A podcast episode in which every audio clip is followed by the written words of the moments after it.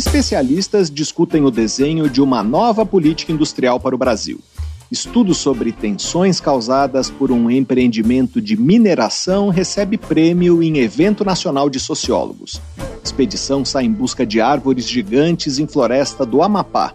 Aplicativo quer estimular o aprendizado sobre seres vivos entre alunos da educação básica. Está no ar Pesquisa Brasil. Pesquisa Brasil, uma parceria Revista Pesquisa FAPESP e Rádio USP. Apresentação Fabrício Marques. Olá, sejam bem-vindos ao Pesquisa Brasil, o programa de rádio e podcast da revista Pesquisa FAPESP. Eu sou Fabrício Marques, editor de política da revista, e o tema principal do programa de hoje é a retomada do debate sobre o desenho e as ambições de uma política industrial para o Brasil, Propostas apresentadas pela Confederação Nacional da Indústria e pelo governo estão em discussão. Outro destaque do programa é uma tese de doutorado premiada em outubro na reunião anual da ANPOX, que é a Associação Nacional de Pós-Graduação e Pesquisa em Ciências Sociais. A tese discutiu as tensões entre habitantes do balneário de Araxá, em Minas Gerais, e os responsáveis por um empreendimento de mineração de nióbio na região. Nossa editora Maria Guimarães foi ao Parque Nacional das Montanhas do Tumucumac, no estado do Amapá, acompanhar uma expedição científica em busca de árvores gigantes e mandou para o Pesquisa Brasil uma entrevista com dois cientistas que participaram da expedição. E vamos falar também sobre o Clique Biota, um aplicativo criado para estimular o estudo de seres vivos entre alunos da educação básica. Você pode acompanhar o conteúdo de Pesquisa FAPESP nos nossos perfis nas redes sociais. Nós somos arroba Pesquisa FAPESP no Facebook e no Twitter, e no Instagram e no Telegram, arroba pesquisa underline FAPESP. Nosso site é o revistapesquisa.fapesp.br e lá você pode ouvir o Pesquisa Brasil quando quiser e também pode se cadastrar na nossa newsletter, assim você acompanha a nossa produção de reportagens, vídeos e podcasts. Se quiser falar com a gente, fazer uma pergunta ou uma sugestão, escreva para o e-mail pesquisabr@fapesp.br. Pesquisa Brasil uma parceria da revista Pesquisa Vapesp e Rádio USP. apresentação: Fabrício Marques. O programa começa com um giro de notícias. A dengue, que afeta principalmente regiões tropicais do planeta, está se disseminando em áreas do sul da Europa. De um lado, a retomada das viagens internacionais após a pandemia levou à Europa mais turistas de países em que a dengue é endêmica. Só na França foram registrados nesse ano 1.414 casos importados da doença. Em 2022, esse número foi bem menor, de 217 casos importados. Mas também cresceu a contaminação local. Isso graças às temperaturas mais elevadas no continente neste ano e à presença do mosquito Aedes albopictus. Até o dia 25 de outubro, foram notificados 105 casos transmitidos localmente no sul da Europa, incluindo 66 na Itália, 36 na França e 3 na Espanha, de acordo com o Centro Europeu de Prevenção e Controle de Doenças. O surto na Itália atingiu a região da Lombardia e também a do Lácio, incluindo 28 casos na capital Roma. Na França, o número de casos transmitidos localmente até agora é inferior ao de 2022, mas foram observados surtos em regiões como a de Alvernia-Roda, no Alpes, onde antes não se viam casos transmitidos localmente. Em 2022, o Brasil tinha 22 milhões e 100 mil habitantes com 65 anos ou mais, o equivalente a 10,9% da população. Já no censo de 2010, o índice era menor, de 7,4% da população. Esses dados foram anunciados em uma nova etapa de divulgação dos resultados do Censo Demográfico de 2022, realizado pelo Instituto Brasileiro de Geografia e Estatística. O levantamento indica que a média de idade da população brasileira em 2022 era de 35 anos, seis anos a mais do que a média observada em 2010. O censo também mostrou que o total de crianças com até 14 anos diminuiu caiu de quase 46 milhões em 2010 para pouco mais de 40 milhões em 2022. O Centro Maria Antônia da Universidade de São Paulo inaugurou a exposição Batalha a Preservar, Maria Antônia, 55 anos, fotografias de Hiroto Yoshioka. A mostra traz imagens da chamada Batalha da Maria Antônia, um confronto entre estudantes da Faculdade de Filosofia, Ciências e Letras da USP e da Universidade Presbiteriana Mackenzie, que ocorreu em outubro de 1968 e foi um marco da resistência ao regime militar. A exposição tem fotografias de Hiroto Yoshioka, que na época era estudante de arquitetura da USP. A exposição é gratuita e fica aberta até 31 de março de 2024, data em que o golpe militar de 1964 completa 60 anos. O endereço da exposição é Rua Maria Antônia, 258, na Vila Buarque, em São Paulo. O vírus da gripe aviária foi detectado pela primeira vez em aves marinhas da Antártica por pesquisadores do Reino Unido. O vírus foi identificado em colônias de aves conhecidas como mandriões antárticos na ilha Geórgia do Sul. E a preocupação agora é que possa se disseminar entre pinguins e outras espécies locais, a mais de 100 milhões de aves no continente antártico. Para evitar o risco de propagação da doença para humanos, os pesquisadores brasileiros que trabalham na região vão seguir um protocolo definido pelo Comitê Nacional de Pesquisas Antárticas. Entre as medidas está a redução no número de pessoas durante visitas a colônias de aves. Em outubro, o Brasil deu início à 42ª Operação Antártica, em que 150 pesquisadores apoiados por dois navios da Marinha Brasileira e pela Estação Comandante Ferraz vão realizar 23 projetos de pesquisa durante os meses de verão. Pesquisa Brasil. Entrevista. Na reunião anual da Associação Nacional de Pós-Graduação e Pesquisa em Ciências Sociais, a ANPOX, que aconteceu em Campinas no final de outubro, foram premiados os melhores trabalhos inscritos em um concurso de teses e dissertações. A melhor tese de doutorado foi uma pesquisa sobre controvérsias em torno da extração de nióbio na região de Araxá, em Minas Gerais, feita pela socióloga Gabriela Dias Blanco no programa de pós-graduação em Sociologia da Universidade Federal do Rio Grande do Sul. Atualmente, Gabriela Blanco é professora do Instituto Federal Catarinense no campus de Camboriú nós vamos conversar com ela agora. Olá, professora, seja bem-vinda ao Pesquisa Brasil. Muito obrigado por participar do programa. Olá, Fabrício. Para mim é um prazer estar aqui, podendo participar com você, falando um pouquinho da minha pesquisa. Eu queria começar falando sobre as suas motivações ao escolher esse tema de pesquisa. Eu sei que tem relação com o rompimento de barragens de rejeitos de mineração em Minas Gerais. Por que escolheu esse tema e por que o foco na região de Araxá? É, realmente, assim, os os casos recentes, né, que não são os únicos, mas os, os recentes que, que, tomaram né, uma dimensão no país inteiro, de Mariana é, em 2015, depois de Brumadinho, ali em 2019, né, início de 2019, eles foram motivadores para mim. Eu fiquei muito impactada com, com o que eu vi, né, e, e também os desdobramentos que isso tem para diferentes existências no nosso país. E isso me motivou a olhar para a mineração. É, mas quando eu entrei no doutorado em 2018, já havia um, um, um, conjunto grande de estudos em andamento sobre esses casos específicos. Então, o meu interesse foi direcionar o meu olhar é, para os efeitos para além da, do rompimento, né? considerando o desastre como algo que não é pontual. Quando a gente pensa em mineração, a gente tem que ver que o desastre está ali compondo né, uma série de eventos outros até chegar, por exemplo, num rompimento de barragem. E aí me interessei, eu fui pesquisar e, e, e quis justamente olhar para um caso é, em que houvesse um mega empreendimento minerário já de consolidado no tempo, né? E, e, esse é o caso de Araxá, com a mineração de nióbio, que já existe desde a década de 50. Gabriela, o ponto de partida da sua pesquisa é uma controvérsia que teve início em 2008 quando moradores de Araxá passaram a denunciar a presença de um nível elevado de bário nas águas que abasteciam as suas casas e vinculavam a contaminação à exploração do nióbio.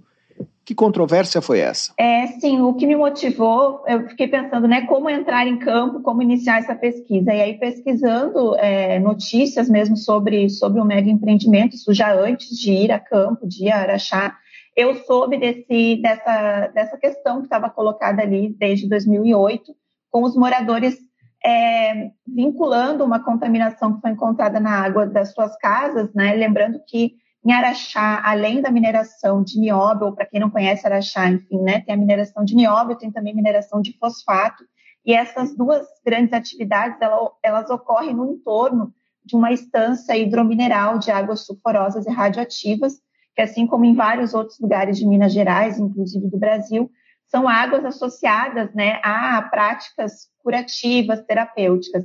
Então, é, havia uma comunidade grande de moradores nesse barreiro, nessa região, onde há as águas e onde há também as atividades de mineração. E eles associaram, é, quando souberam que as suas águas não estavam próprias né, para consumo, a, primeiramente, a atividade de, extração do nióbio, porque na década de 80 já havia é, ocorrido uma infiltração numa das barragens da empresa com cloreto de bário, que é um resultante da extração do nióbio.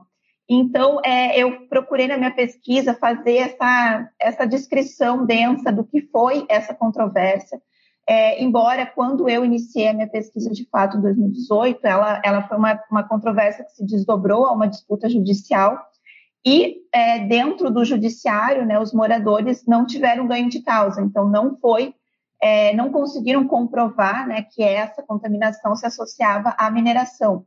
Depois teve também a própria vinculação com a própria mineração de fosfato, enfim, mas essa é uma história muito ampla para para resumir aqui. Mas foi um pouco isso. O meu interesse foi não é, numa pesquisa sociológica, né, não me interessava tanto o resultado disso judicialmente, mas entender como essas diferentes é, práticas estavam associadas nesse lugar e que tipo de efeitos causavam tanto para humanos como para não humanos. Quais foram os principais resultados da pesquisa o que você estava procurando saber em relação ao efeito desses mega empreendimentos de mineração nas comunidades que estão ao redor deles? Olhando para a controvérsia, eu tinha, né, é, a, digamos assim, a, o intuito de, de ver o quanto ela informava sobre uma questão maior, que é a presença desse aparato de desenvolvimento, e aí entra na discussão da tese sobre desenvolvimento, né, é, olhar para essa controvérsia, o quanto ela nos informa sobre é, como esses mega empreendimentos eles efetivamente operam nos diferentes lugares. E aí entra também a questão do lugar é, que se constitui a partir da mineração. Né? A, gente, a, a gente tem de uma forma muito recorrente é, a presença de mega empreendimentos que chegam né, nos diferentes lugares e impõem um determinado modo de, de desenvolver. Né? E, isso, e isso se coloca de uma maneira que não é que não é pacífica, né? Ela também não é neutra. Então, muitas vezes a questão tenta ser desdobrada para uma questão meramente técnica. É, é, na mineração se fala muito disso. Ah, é possível uma mineração sustentável, é só uma questão técnica de a gente conseguir ali é, um desenvolvimento melhor de uma determinada tecnologia e está tudo resolvido. Um pouco o que minha tese tenta mostrar é que não, não se trata disso, né? Não, não existe essa técnica neutra, essa técnica purificada, como muitas vezes se pretende.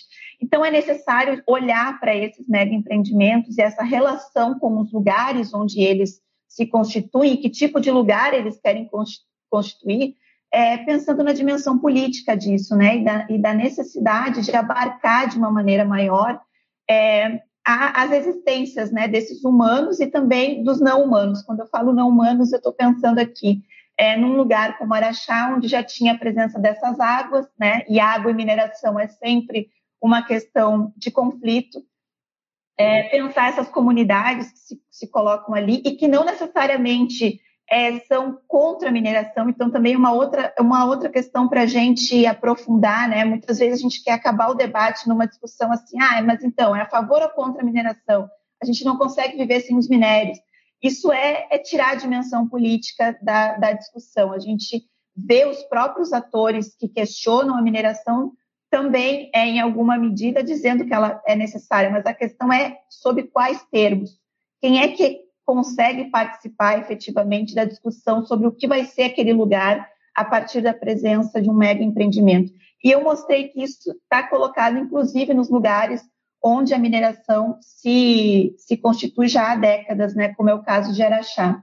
Então, um pouco os meus achados foram esses, assim, foi ver as limitações, por exemplo, um, do judiciário, quando ele tem que, que, lidar com uma questão como essa, né, porque aí eu vi a presença de, uma de, de um determinado conhecimento científico sendo acionado em laudos e decisões judiciais, que é uma ciência enrijecida, né, aquela ciência que que supostamente tem uma, uma, uma verdade absoluta. E isso é totalmente o contrário da ciência, né? Então, é, a gente precisa ampliar esse olhar, esse olhar sobre os laudos, sobre o que se exige das comunidades para poder provar uma determinada contaminação, por exemplo, né? provar que aquilo veio da atividade minerária ou não, as limitações que há, porque afinal de contas as relações elas são assimétricas, né? A gente não está lidando com é, relações isentas de, de fortes desigualdades. É, então, é, eu trabalhei um pouco essa dimensão da técnica, né, da, da necessidade de não olhar para essa técnica como uma técnica neutra, purificada. É, eu procurei pensar e mostrar é, as resistências que estão colocadas naquele lugar, possibilidades outras de lugares né, que se constituem e que é, se veem forte, fortemente afetados pela mineração. Então, assim, resumindo, né, um pouco já o meu posicionamento, inclusive a partir dessa pesquisa, é que não deixa de ser uma falácia quando a gente fala de mineração sustentável, né, uma atividade tão é, predatória como a mineração, não há possibilidade de ser sustentável, mas ela pode ser sim ser, é, discutida sobre em quais termos essa atividade vai se constituir nos lugares e, e como pode se pensar, é, inclusive, é, a possibilidade de negação, né, de não querer isso nesse lugar e querer outras atividades. Gabriela, e de que forma esses seus achados podem contribuir com o debate envolvendo grandes projetos de mineração é, e também para tornar a relação entre empresas e comunidades menos assimétrica, como você falou? Eu acho que o primeiro ponto é a gente repensar a própria noção que se coloca em jogo de desenvolvimento, né? Quando se fala desses mega empreendimentos, é, é recorrente em todos ah, os grandes é, projetos isso é colocado. Né? É necessário desenvolver, é, é o crescimento, é, desenvolvimento associado a um crescimento econômico. Então a gente coloca, né, como ah, é um mal necessário. A gente vai contaminar água, a gente vai destruir uma estância para mineral, a gente vai ter que retirar moradores, comunidades, né? Agora a gente fala, já se falou, por exemplo, da exploração de nióbio em terras indígenas. Ah, mas é um mal necessário. E a gente tem que realmente é, superar essa visão sobre desenvolvimento. E para superar isso, a gente precisa olhar a relação sociedade e natureza de uma outra forma. É, já no mundo vem se falando isso. A gente está vivendo um contexto que é global, de mudanças climáticas, a gente está vendo as fortes limitações no nosso modo de produção e de consumo. Então, a gente não pode mais assumir que a, a, a né, natureza é algo que pode ser, que está fora de nós, que é algo externo a nós e que a gente pode eventualmente tratar como um mero recurso né, a ser explorado intensivamente. É, então, a, a, discussão sobre desenvolvimento ela tem que ser pautada numa participação mais efetiva é, de quem vai ser afetado né, por, essas, por esses mega empreendimentos. E é, é, considerar que existe promessas que esse desenvolvimento traz para as comunidades e que elas efetivamente querem, né? É, não é tratar isso como, como menos, ou seja, as comunidades querem trabalho, as pessoas querem é, qualidade de vida melhor, mas elas têm plena consciência também de que a destruição de parte dos seus lugares é, tem implicações no que é essa qualidade de vida. E isso precisa ser colocado lá desde o início, quando a gente fala de ampliação, por exemplo, da mineração. Nós conversamos com a socióloga Gabriela Dias Blanco, professora do Instituto Federal Catarinense no campus de Camboriú, autora de uma pesquisa de doutorado que foi premiada como a melhor tese no concurso da Associação Nacional de Pós-Graduação e Pesquisa em Ciências Sociais, a ANPOX. Gabriela, muito obrigado por abrir espaço na sua agenda para falar com a gente. Eu sei que, além do seu trabalho como pesquisadora, você também está com um bebê recém-nascido em casa. Muito obrigado pela sua entrevista. Eu que agradeço, Fabrício. Pesquisa Brasil, o programa de rádio da revista Pesquisa FAPESP. O debate sobre o desenho e as ambições de uma política industrial adequada para as necessidades do Brasil ganhou fôlego em 2023, depois de ficar adormecido por mais de cinco anos. A Confederação Nacional da Indústria, a CNI, lançou em maio o Plano de Retomada da Indústria, que reuniu propostas para melhorar o ambiente de negócios no país, reduzir tributos e financiar a inovação, que trouxe uma novidade apontou quatro missões prioritárias que deveriam ser estimuladas por políticas públicas e ações estratégicas das empresas. Essas missões são as seguintes: a transição para uma economia de baixo carbono, a incorporação de tecnologias digitais em companhias de todos os tamanhos e a expansão das cadeias de produção nas áreas de saúde e de defesa. Essas propostas são convergentes com o pensamento do governo, que logo depois da apresentação do plano da CNI também lançou sua proposta de política industrial. O projeto do governo contempla esses mesmos quatro grandes objetivos mas o governo acrescentou outros dois: o fortalecimento de cadeias de produção da agroindústria e investimentos em inovação para melhorar o bem-estar nas cidades. A política do governo está sendo articulada pelo Conselho Nacional de Desenvolvimento Industrial, o CNDI, que é um colegiado vinculado ao Ministério do Desenvolvimento, Indústria, Comércio e Serviços. Para falar sobre a retomada do debate em torno de uma política industrial, nossa primeira entrevistada é a economista Samanta Ferreira e Cunha, gerente de política industrial da Confederação Nacional da Indústria, a CNI. Ela é uma das coordenadoras do Plano de Retomada da Indústria. Olá, Samanta, seja bem-vindo ao Pesquisa Brasil. Muito obrigado por participar do programa. Obrigada a você, Fabrício, pela oportunidade. Samanta, para começar, eu queria que você explicasse o que é uma política industrial e que falta uma política industrial está fazendo para o Brasil nesse momento, na avaliação de vocês? É, a gente pode definir a política industrial como um, um conjunto de ações públicas é, que visam a transformação estrutural da economia, que visam é, conquistar mais valor no mercado mundial, ampliar a escala e, em geral, é, adota ações que movem a estrutura produtiva é, em direção a setores de maior produtividade, que ampliam a participação desses setores de maior produtividade. Isso garante a nossa maior competitividade. Então, melhora a nossa posição no mundo, né? A nossa, nossa integração e, consequentemente, é, eleva a nossa produtividade, é, faz com que o nosso crescimento econômico também aconteça a taxas mais elevadas e de forma sustentada. Então, é uma política é, essencial para a competitividade é, do país. Né? Quando a gente está falando da indústria, a indústria é um meio né, para o desenvolvimento econômico. Ela é um setor que tem maior poder de puxar o crescimento econômico em razão das ligações que ela possui para frente e para trás, Além disso, é um setor que realiza gastos importantes em pesquisa e desenvolvimento. Então, tem externalidades positivas, né? gera os melhores empregos, paga os maiores salários. Então, é um meio para o desenvolvimento econômico. Então, por isso, a política industrial é tão importante é, para a nossa competitividade. E a gente está falando não apenas da indústria, mas do país. Samanta, por que a CNI decidiu se mobilizar em torno dessa proposta de política pública nesse momento? Como a proposta de política industrial foi amadurecida? Eh, qual é o formato que vocês propuseram? A, a gente, quando olha o contexto internacional, a gente está vivendo um momento bastante conturbado. Então, é, não é de hoje que as, os países vêm lançando planos, né, políticas industriais, estratégias industriais para dar conta de se adaptar a novas, a novas tendências produtivas que é, que são é, mega tendências internacionais, como, por exemplo, as tecnologias da indústria 4.0, como, por exemplo, a inteligência artificial, a robótica.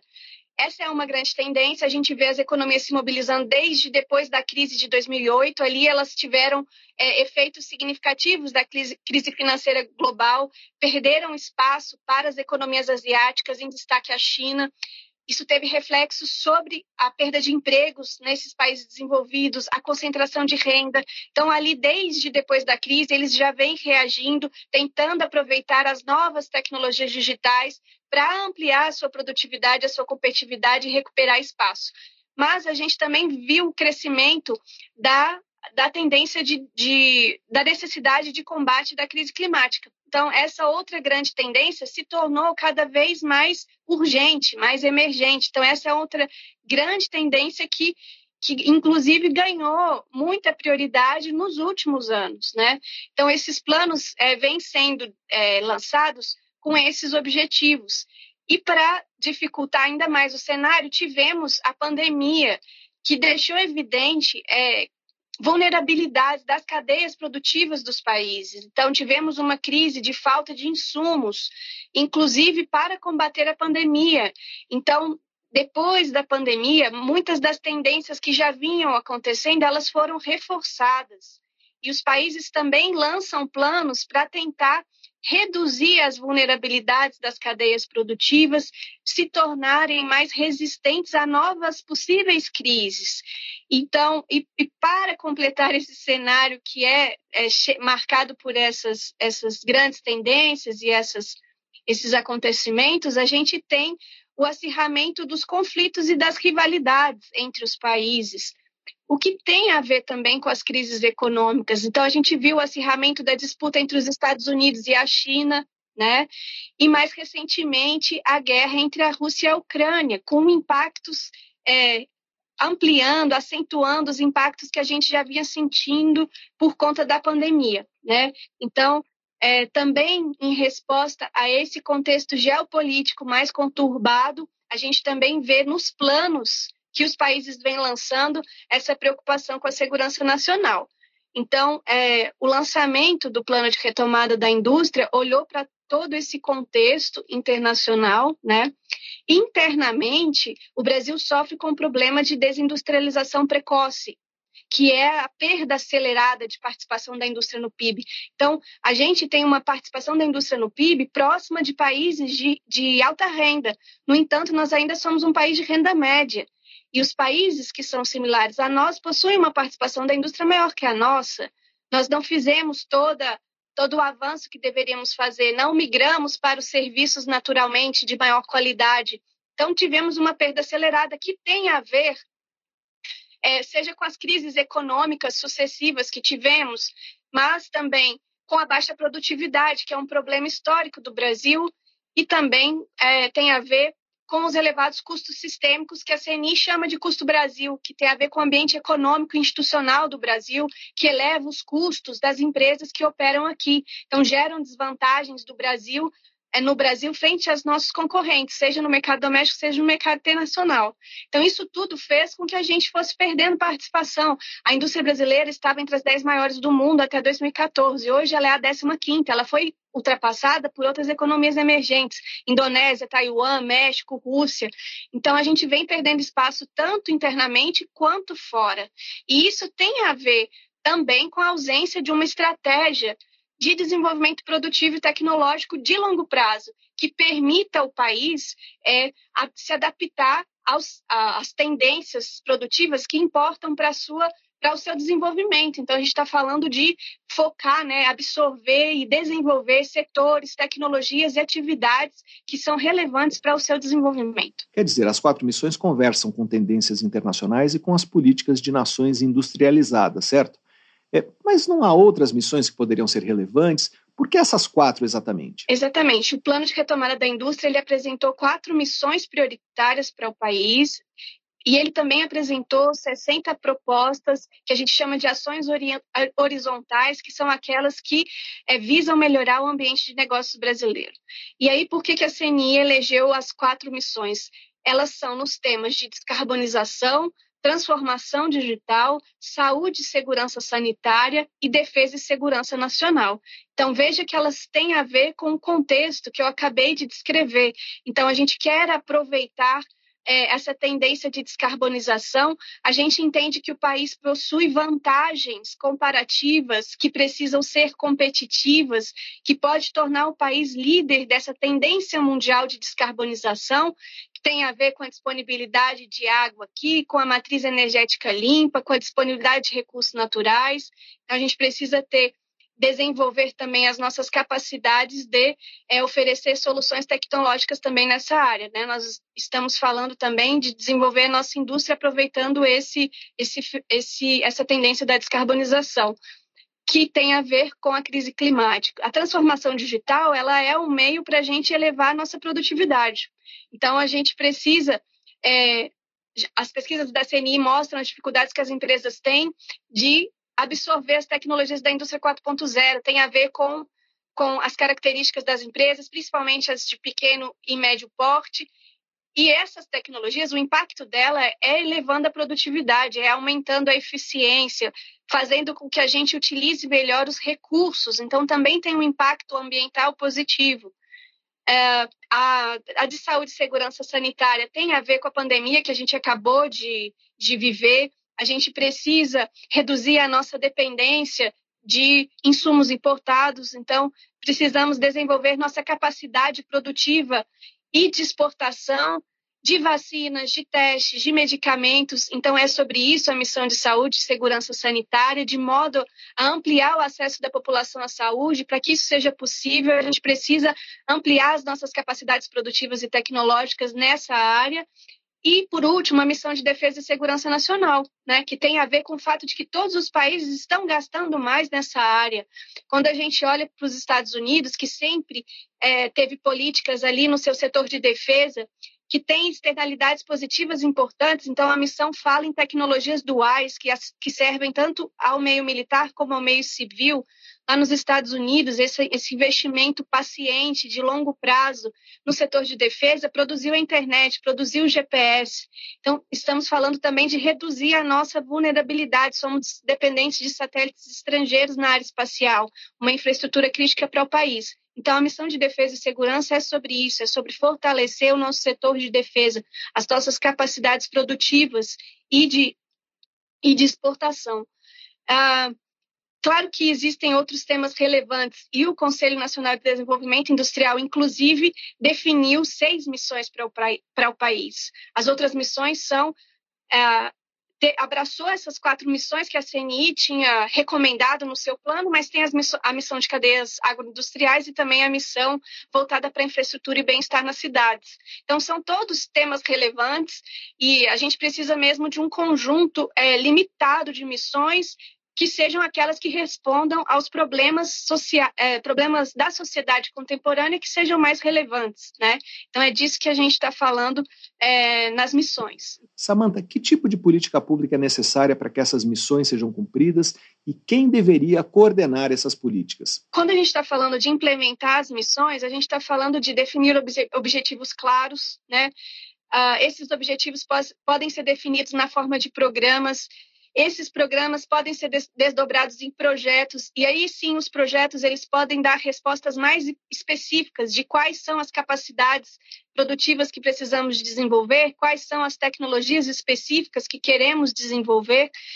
Uh, além disso, a gente precisa de um conjunto de instrumentos é, articulados, que estejam ligados a esses programas e esses projetos. Então, a gente precisa definir esse conjunto de instrumentos a coordenação e a governança é um desafio bastante relevante. As missões, elas são intrinsecamente complexas. Elas dependem de ecossistemas de inovação que são que, que, são a reunião de vários atores. A gente está falando de atores públicos, de atores privados, de ICTs, de universidades, de empresas, de trabalhadores. Então, veja que o arranjo é complexo. Então, existe esse desafio da coordenação. Então, uma questão importante é a capacitação é, pública, a, a governança institucionalizada. A gente precisa garantir a operacionalidade da missão e bem como o seu monitoramento, né, a avaliação da missão. A CNI ela defendeu no plano de retomada que o CNDI era a instância adequada para a execução, para o desenho e a implementação das missões, porque o CNDI ele está ligado à presidência da República,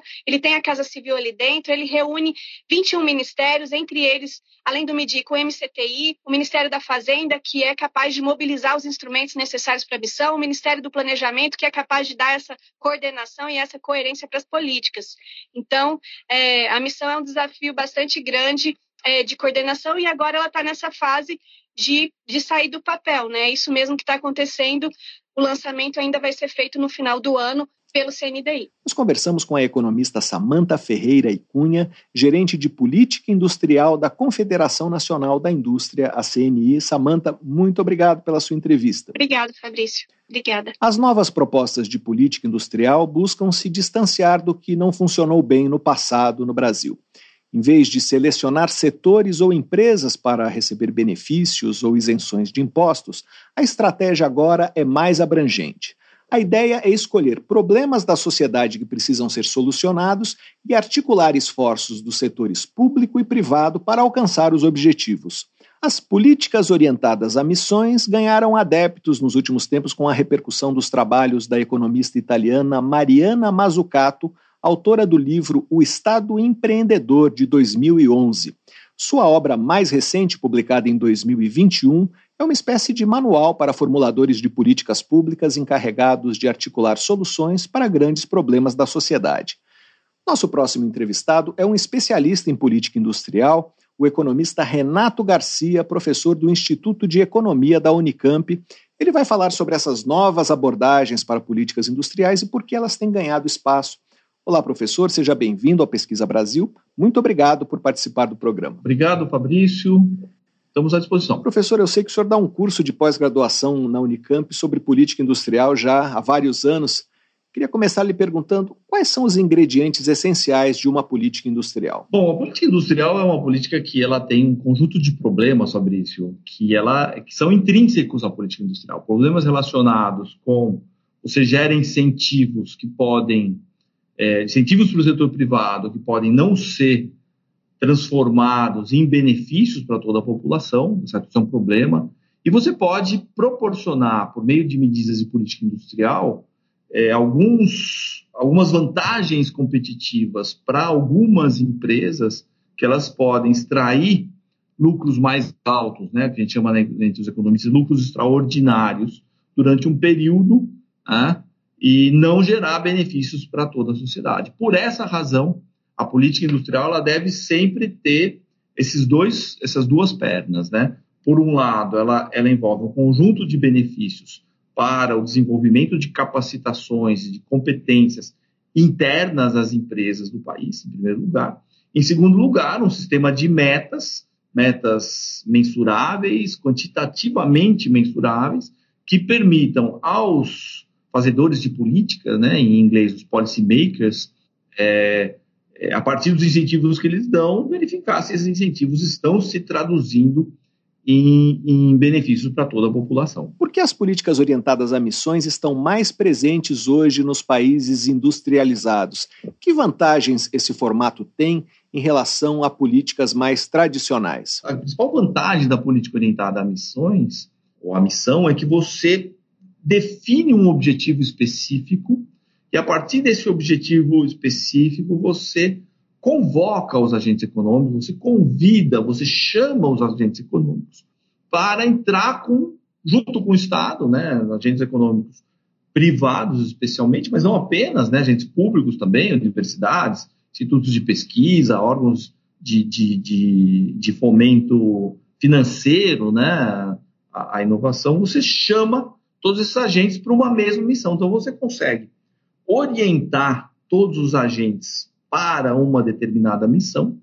E uma grande vantagem que é, que é apontada na literatura, que é, a política orientada a missões, como ela está em cima de um foco específico, ela é um, um antídoto natural a fazer aquilo que nós chamamos aqui na, no, no debate sobre política industrial de substituibilidade ou o termo em inglês é crowding out. Né? Então, a política orientada a missões ela é capaz de trazer mais adicionalidade. O que, que é isso?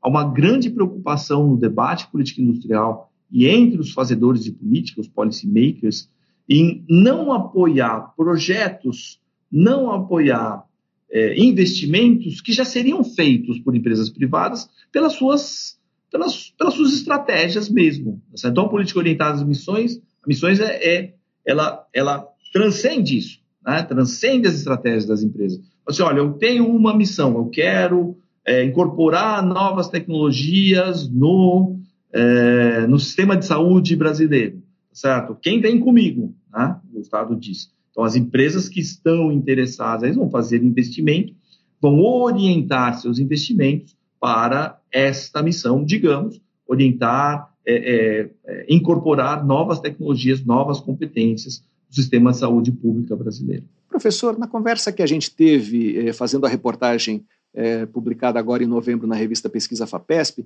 eh, o senhor disse que uma política industrial não precisa ser high-tech, ou seja, que investir em tecnologias avançadas é importante, mas não é necessariamente o que todas as empresas precisam, principalmente empresas menores.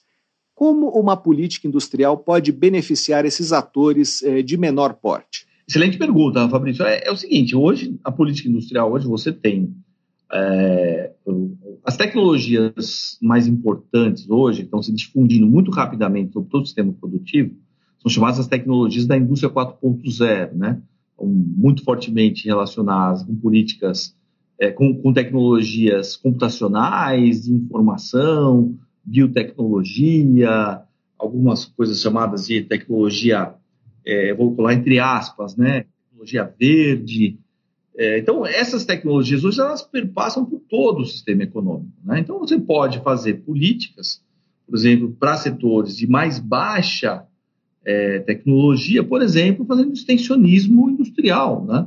Então, levando novas técnicas de produção a empresas de pequeno porte, por exemplo, certo? Que vão adquirir, vão ter conhecimento, vão aprender essas novas tecnologias, muitas vezes tecnologias de produção. Isso vai representar um, um, uma incorporação de capacitações importante e aumento de produtividade. Então, é possível, sim, hoje, você fazer política orientada a missões, não apenas em setores de alta tecnologia, setores high-tech, mas também em setores em que são usuários dessas tecnologias, que são importantes, principalmente para a estrutura produtiva brasileira, né, que é muito fortemente é, estruturada, é muito fortemente baseada nesses setores. Professor, o câmbio valorizado, as taxas de juros elevadas e a estrutura tributária complexa que nós temos no Brasil é, são apontados como fatores que fomentaram um processo de desindustrialização do país nas últimas décadas.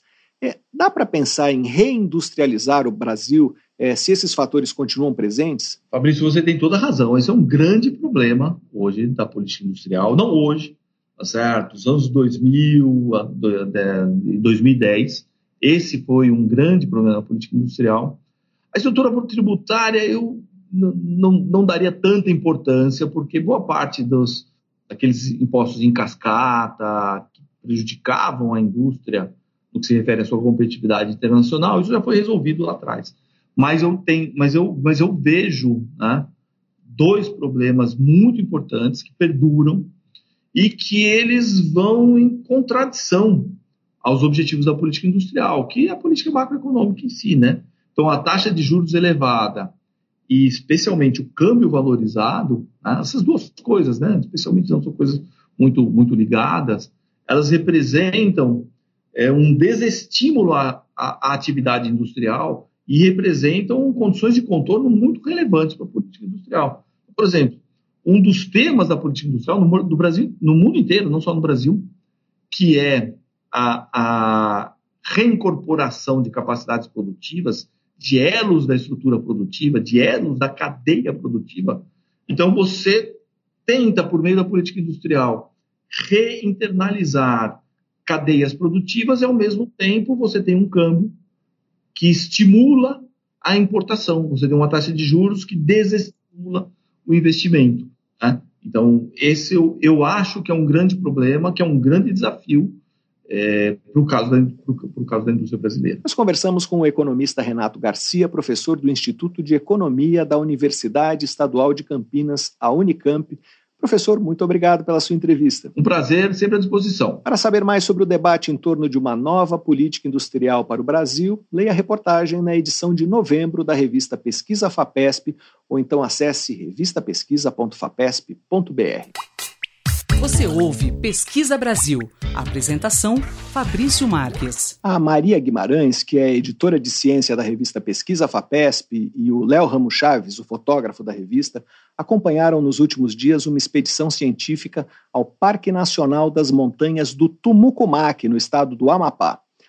O interesse dessa expedição é entender a formação de árvores gigantes. Algumas delas chegam a ter 80 metros de altura e 2 metros e meio de diâmetro também compreender por que se acumula um enorme volume de biomassa na floresta naquela região da Amazônia. O relato dessa viagem vocês vão poder ler logo no nosso site, na edição impressa da revista. Mas a Maria Guimarães mandou para os ouvintes do Pesquisa Brasil um spoiler da reportagem que ela vai escrever.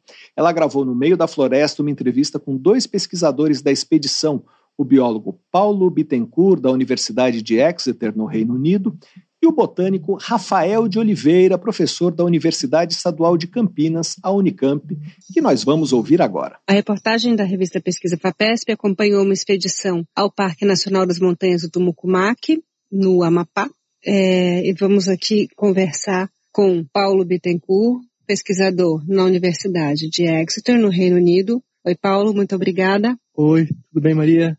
E com Rafael Oliveira, professor da Universidade Estadual de Campinas, a Unicamp. Olá, pessoal. Oi, Maria. Vamos começar. A gente, algum de vocês pode descrever como é essa floresta onde a gente está? Bom, é, essa é, é, talvez a floresta que apresenta a maior biomassa, é, talvez de todas as florestas tropicais do mundo, com certeza da Amazônia, e provavelmente do mundo. Né? Essa é uma das questões que a gente está interessado em, em, responder. Então, e ela tem um padrão aparentemente de, também de, de estratificação muito diferente. Né? Isso significa que ela tem, além de um, um dossel, né, que é a parte geralmente mais alta da, da floresta, ela tem muitas árvores emergentes extremamente altas. Né? E essas árvores elas podem chegar a 85 metros. Né? Então é uma floresta bem peculiar, bastante rara nos trópicos, né? e que a gente sabe muito pouco. E Paulo, por que que é surpreendente que aqui as árvores tenham essa estatura? É, isso é realmente algo impressionante, porque imagina que você tem que levar essa água que sai do solo, essas árvores têm que levar essa água lá para as folhas, 85 metros de altura. E a forma como elas fazem isso é igual você quando você está é, tomando um suco usando um canudo. Então você está tomando seu suco, você tem um canudo de 30 centímetros, você consegue sugar essa água. Essas plantas estão fazendo algo similar, mas usando um canudo de 85 metros. E pela física, na verdade, isso não é possível. Então a gente está tentando entender é, quais são os mecanismos, como que esse sistema funciona. E como é que, quando se compara essa situação que vocês veem aqui com outras florestas no Brasil ou fora, o que, que seria, então, a, o termo de comparação? É, eu acho que realmente a altura e a biomassa são duas coisas surpreendentes. É, elas devem, elas têm uma biomassa que, em relação a muitas outras áreas da Amazônia, provavelmente é três, quatro vezes maior. Estou é, chutando os números, mas é um chute mais ou menos educado. É, e a gente não entende por que, que elas são assim. Então a gente sabe que elas têm essas propriedades, mas a gente não entende o que, que tem de diferente nessa região que permite essas florestas serem tão diferentes em relação a outras áreas no Brasil. Quer complementar sobre a comparação com outras florestas? É, não, é exatamente isso que o, que o Paulo é, falou, assim, é um ponto fora da curva, né, em relação à estrutura, né, da, da vegetação, e, e, os fatores que determinam isso, né, se são fatores abióticos relacionados com o clima, ou com o solo, ou com a ausência de ventos muito fortes, tudo isso a gente ainda não, não sabe muito bem, né? Então, acho que esse é, um, é um outro, uma outra pergunta científica, assim, muito importante, é, para a gente tentar entender, né, os determinantes né, desse tipo de estrutura tão peculiar. É, vocês já fizeram é, pesquisa em muitos outros trechos da Amazônia. Paulo, você já fez bastante na Malásia, onde tem também árvores muito grandes. É, qual é a sensação de se andar no meio da floresta aqui e de repente topar com essas árvores de uma dimensão inesperada? Olha, eu passei por várias áreas da Amazônia. Eu acabei de vir há uma semana atrás de Manaus, em que as árvores muito grandes têm 35 metros, 40 metros no máximo, e aqui elas têm mais do dobro disso, né? Eu trabalhei na Malásia, onde a gente encontra árvores de 75 metros, e em outras regiões em que é próximo a onde a gente encontrou a maior árvore tropical do mundo, que tem é, mais de 100 metros. E são vegetações completamente diferentes. As árvores na Malásia, elas têm alturas semelhantes daqui, mas a minha impressão é que não tem tantas como aqui. Aqui tem uma abundância enorme dessas árvores gigantes. E as árvores daqui são muito maiores em diâmetro, ou seja, para uma mesma altura em relação às árvores da, da Malásia, elas provavelmente têm uma biomassa muito, muito maior. E com isso tudo, vocês né, vieram aqui fazer essa viagem mais de, de prospecção. É, o que vocês esperam aprender aqui com, né, você já disse que tem essa, essa impossibilidade física do transporte de água, que obviamente elas superam essa impossibilidade. É, o que vocês esperam aprender nesse aspecto e em outros também? É, o objetivo principal dessa campanha era realmente uma prospecção para a gente entender como que a gente pode vir aqui ano que vem e ter uma campanha é, mais elaborada para coletar os dados fisiológicos, que são dados extremamente complexos, né? Para a gente localizar onde estão essas árvores. E uma coisa que estava sempre intrigando a gente é se essas árvores são é, exceções. Então, se a gente veio para uma base aqui no parque em que tem as cinco árvores gigantes e que no resto do parque não tem essas árvores, então, a gente andou bastante para ver se isso era uma exceção, era um padrão. A gente subiu 20 quilômetros de rio, entrou no mato, seguiu alguns quilômetros por trilhas ao longo do rio. Em todos os lugares que a gente foi, estava cheio de árvores gigantes. As, os angelins vermelhos, gigantescos até 80 metros, que a gente achou. E as outras árvores que não são angelins, os pequiás, as maçarandubas, também gigantescos, como a gente não vê em outras regiões da Amazônia, com 45, 50 metros ou mais. É, então, agora que a gente tem essa informação, que a gente sabe isso, a gente consegue preparar um desenho experimental, perguntas é, cirúrgicas sobre o que a gente quer responder e como a gente pode responder elas no, na nossa campanha do ano que vem. Vocês podem, é, vão fazer descobertas que são do ponto, né, como as, essas árvores funcionam do ponto de vista fisiológico e também de como elas funcionam é, numa escala mais ampla, né? Então, se a gente está pensando em, nesse cenário de mudança climática, tem aí toda uma questão. Como é que, que, que você espera tirar disso? Bom, é, exatamente. É, o nosso interesse é entender é, os, os, detalhes, os mecanismos né, fisiológicos que possibilitam é, plantas viverem muitas vezes em condições extremas. Né? Então, apesar de ser uma floresta tropical, essas condições, uma árvore que atinge essa altura, né, 80, 85 metros, ela está sujeita a condições extremamente dessecantes, né, é uma atmosfera muito seca, existe um período que não chove, então a gente pode considerar essa uma situação extrema. E a gente entendeu os mecanismos que possibilitam, né, a sobrevivência, o transporte de água nessas condições, inclusive com essa, com essa, nessa altura. Bom, e além disso, como é, você mencionou, é, a gente também está interessado, né, em, em entender se, como que essas propriedades se propagam para outras escalas. Né? Então, para a escala da comunidade, né, que são todas as árvores que formam a floresta, para a escala do ecossistema. Né? Então, nós temos é, essa abordagem né, também de entender as propriedades de outras árvores e geralmente das, das espécies que são as espécies mais abundantes. Então, a partir dessa compreensão né, desses, dos mecanismos funcionais é, de, das espécies que compõem a floresta, nós podemos fazer essa extra, extrapolação para a floresta. Né? Então, a gente, a gente também tem esse, é, a ideia né, de fazer esse trabalho para tentar entender como que essa floresta ela é, funciona, né, se comporta diante dessas, por exemplo, de secas extremas em relação a outras florestas na Amazônia e nos trópicos.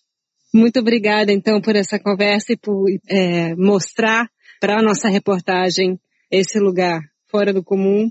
É, muito obrigada e aguardaremos para saber mais nos próximos anos. Obrigado, Maria. Obrigado, Maria. Nós ouvimos a entrevista com o biólogo Paulo Bittencourt e o botânico Rafael de Oliveira, feita pela editora Maria Guimarães. Eles estão em uma expedição científica para estudar árvores gigantes no Parque Nacional das Montanhas do Tumucumaque, no estado do Amapá. Pesquisa Brasil. Entrevista. Um aplicativo de celular chamado Clique Biota foi criado para estimular o estudo de seres vivos nas aulas de educação básica. A ferramenta está conectada a um site na internet e permite, por exemplo, que estudantes coletem e publiquem fotos de espécies nativas da fauna e da flora brasileira.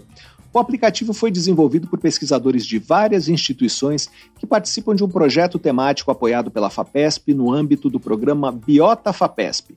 Nós vamos conversar agora com o coordenador dessa iniciativa, o biólogo e educador Nélio Biso, professor da Faculdade de Educação da USP e coordenador do Núcleo de Pesquisa em Educação, Divulgação e Epistemologia da Evolução Biológica, que é ligado à Pró-Reitoria de Pesquisa e Inovação da USP.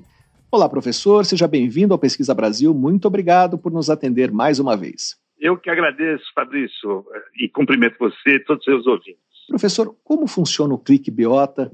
Quem entrar no site ou abrir o aplicativo vai encontrar o quê? Olha, na verdade, o aplicativo ele tem é, várias funcionalidades, né? Ou seja, ao entrar no aplicativo, você pode fazer várias coisas.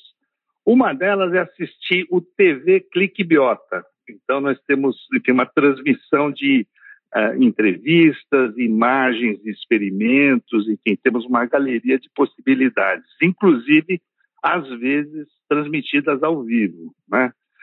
Agora, nós estamos começando este, este agora em novembro, uma Olimpíada. A Olimpíada é outra funcionalidade que esse aplicativo oferece para os estudantes da educação básica.